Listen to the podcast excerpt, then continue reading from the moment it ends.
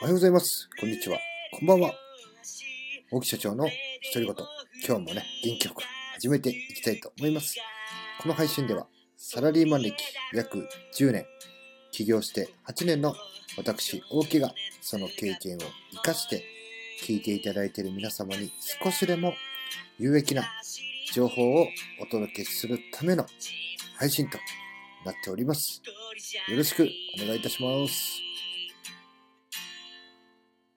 さあさあさあさあ。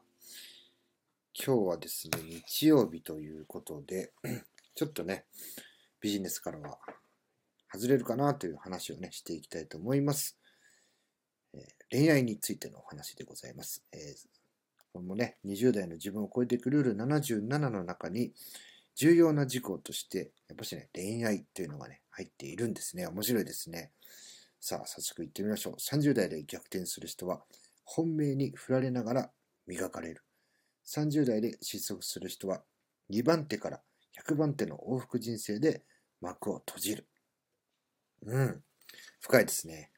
まあ最近ですね、えーまあ最近というか、まあスタッフの方からね、本命に振られましたとかね、2番手と別れてきましたとかね、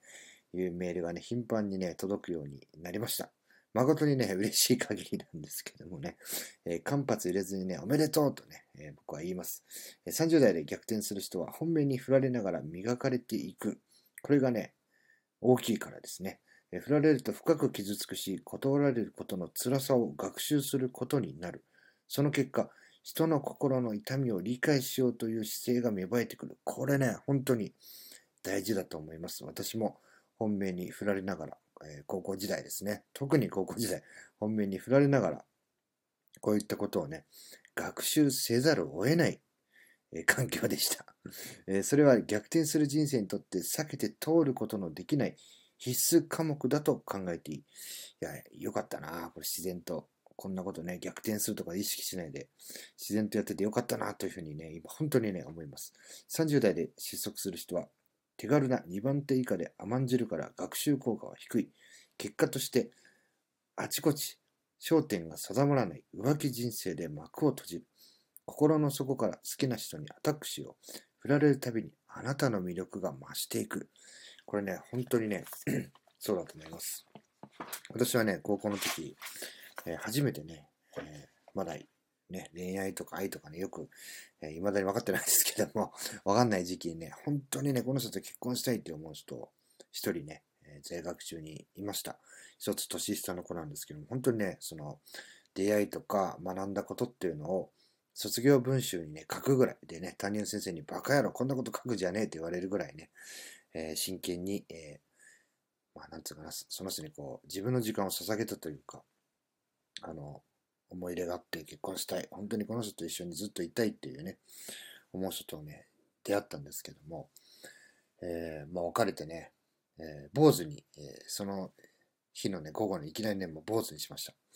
もうね、なんて自分は不甲斐ないんだと。えーそんなこともね、え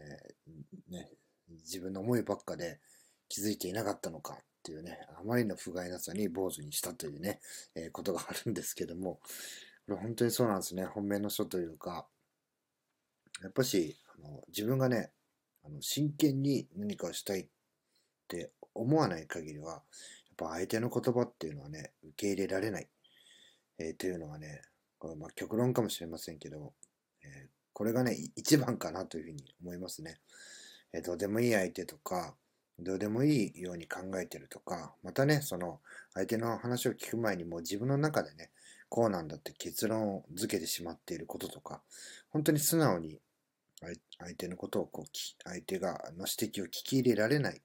またね、それを本当にいけないことだと素直に思えないと、え人ってね、あの、なかなか変わるっていうのは難しいのかなという経験をたくさんね、私はしてきました。なのでね、こう、目に振られたとかね、